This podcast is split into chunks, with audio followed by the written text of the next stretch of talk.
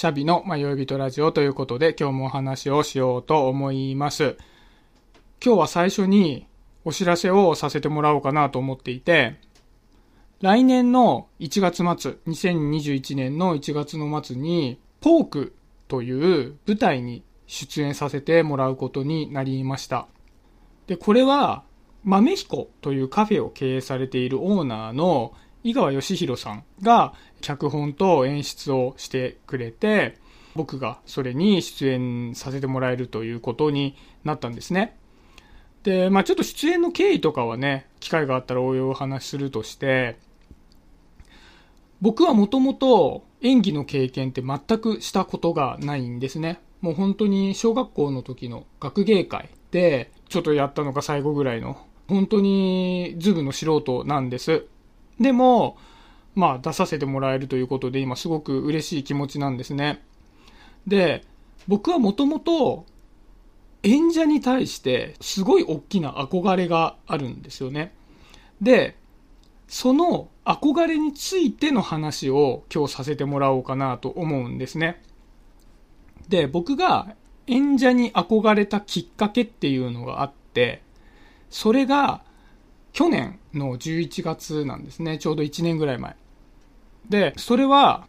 僕が所属しているコルクラボというコミュニティで、毎年文化祭というイベントがあるんですね。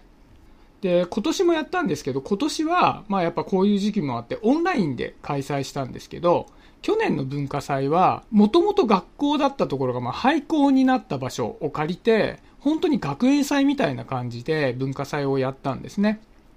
で、まあ、そのコミュニティのコルクラボに所属しているみんなが、まあ、出し物をして、それを販売して見に来てもらうみたいな形なんですけど、で、その時に僕も文化祭の出し物として参加したんですね。で、どんな出し物をしたかっていうと、学校の廊下を練り歩くエンターテイナーみたいな感じで雰囲気を作るみたいな、そういう役割で参加をしたんですね。で、その廊下を練り歩くエンターテイナーっていうだけで、やる内容って全く初め決まってないんですよね、当然のことながら。やっぱり一般的な学園祭と違うのは、そこの場所に全然馴染みがないんですよね。はじめ、もう場所も決まってない状態から、まあその廊下を練り歩くエンターテイナーをやるっていうのは決まっていて、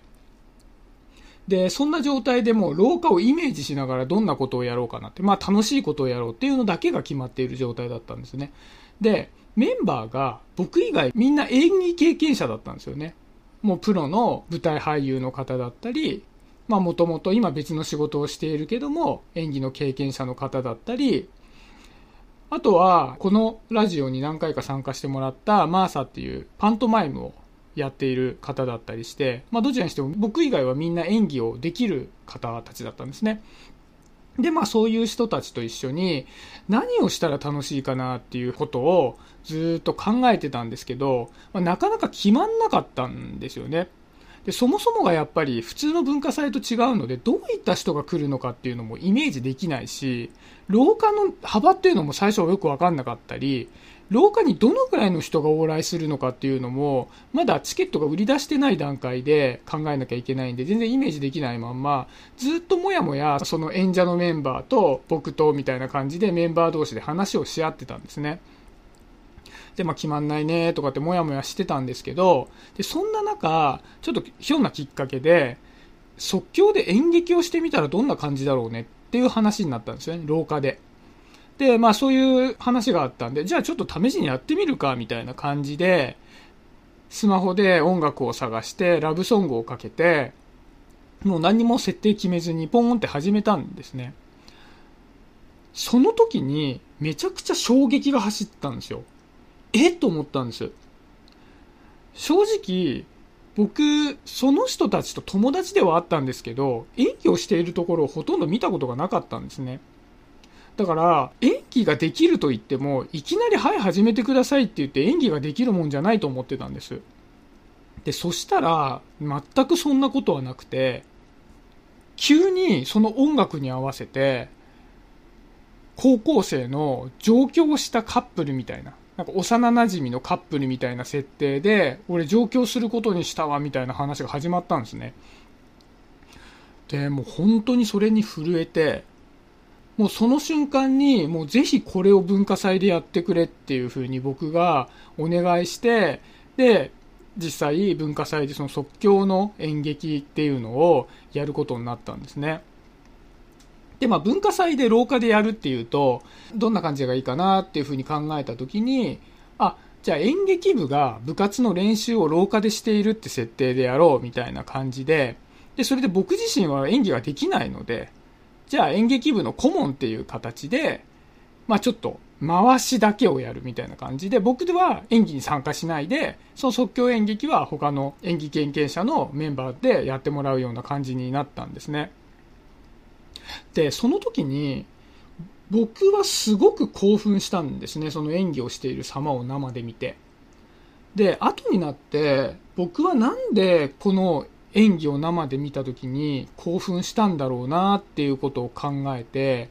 で、当時は言語化できなかったんですけど、後になって、あ、こういうことかっていうのが分かったんです。で、それは、